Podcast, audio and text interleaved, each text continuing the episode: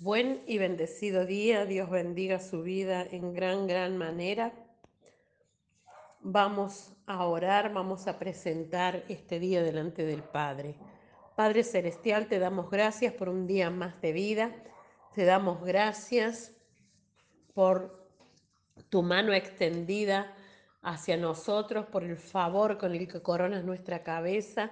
Gracias Señor por hacer rebosar nuestra copa. Gracias por librarnos del valle de la muerte y de toda sombra de muerte en el nombre de Jesús.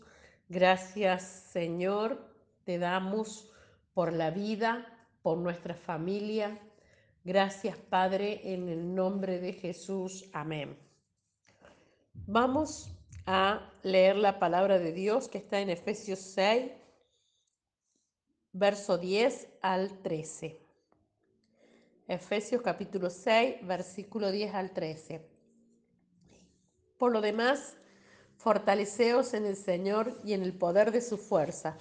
Revestíos con toda la armadura de Dios para que podáis estar firmes contra las insidias del diablo porque nuestra lucha no es contra sangre y carne, sino contra principados, contra potestades, contra los poderes de este mundo de tinieblas, contra las huestes espirituales de maldad en las regiones celestes.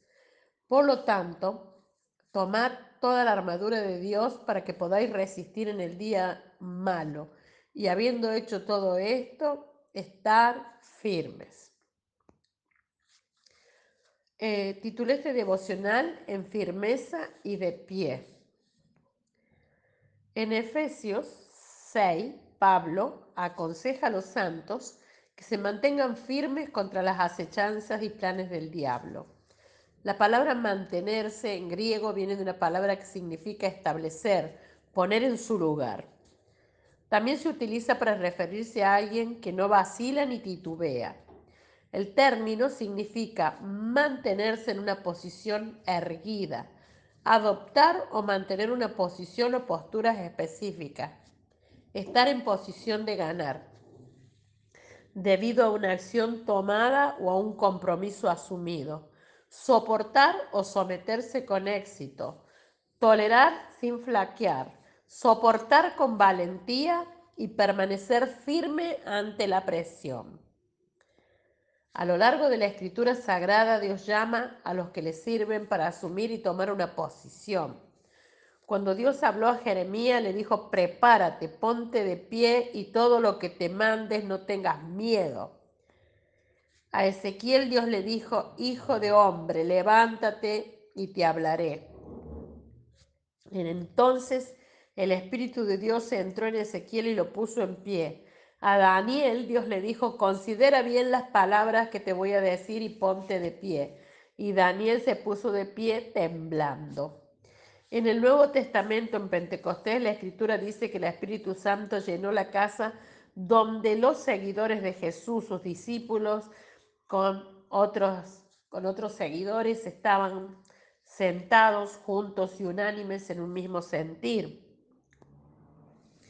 Después de experimentar el poder del Espíritu Santo, las lenguas de fuego de Dios, el Espíritu Santo es la comunicación de Dios con nosotros. Oído. La escritura dice que Pedro y los otros apóstoles se pusieron de pie, se levantaron. El Espíritu Santo los transicionó, los llevó de un estado de temor a un estado de valentía. Más adelante, en el libro de los Hechos, el apóstol Pablo, Dios le dijo, ahora levántate y ponte de pie. Me he aparecido a ti para nombrarte siervo y testigo. En estos momentos en que vivimos, en este mes, los principados y, las potestades quieren que huyamos, quieren que nos acobardemos, hacernos retroceder y que nos retiremos y nos dividamos. Pero Dios nos llama a estar firmes y en firmeza ponernos de pie y tomar una posición frente al enemigo, confiando en que Dios nos llama y que Él está con nosotros y que ya nos dio la victoria por medio de su Hijo Jesucristo.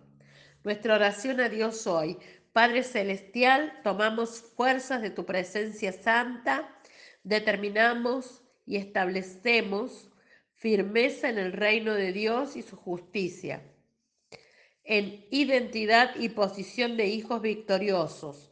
Nos ponemos de pie, nos levantamos a resplandecer el fuego del Espíritu Santo. Nada podrá detenernos en el nombre de Jesús. Amén. Te bendigo y declaro que esta palabra se revela a tu vida que eres alumbrado con la luz del Evangelio, que el Evangelio alumbra tu entendimiento, te da las fuerzas necesarias para tener firmeza, para estar firme y ponerte de pie en contra de lo que el enemigo ha dispuesto y ha lanzado a, tu vida. En el nombre de Jesús te declaro en victoria y hasta mañana.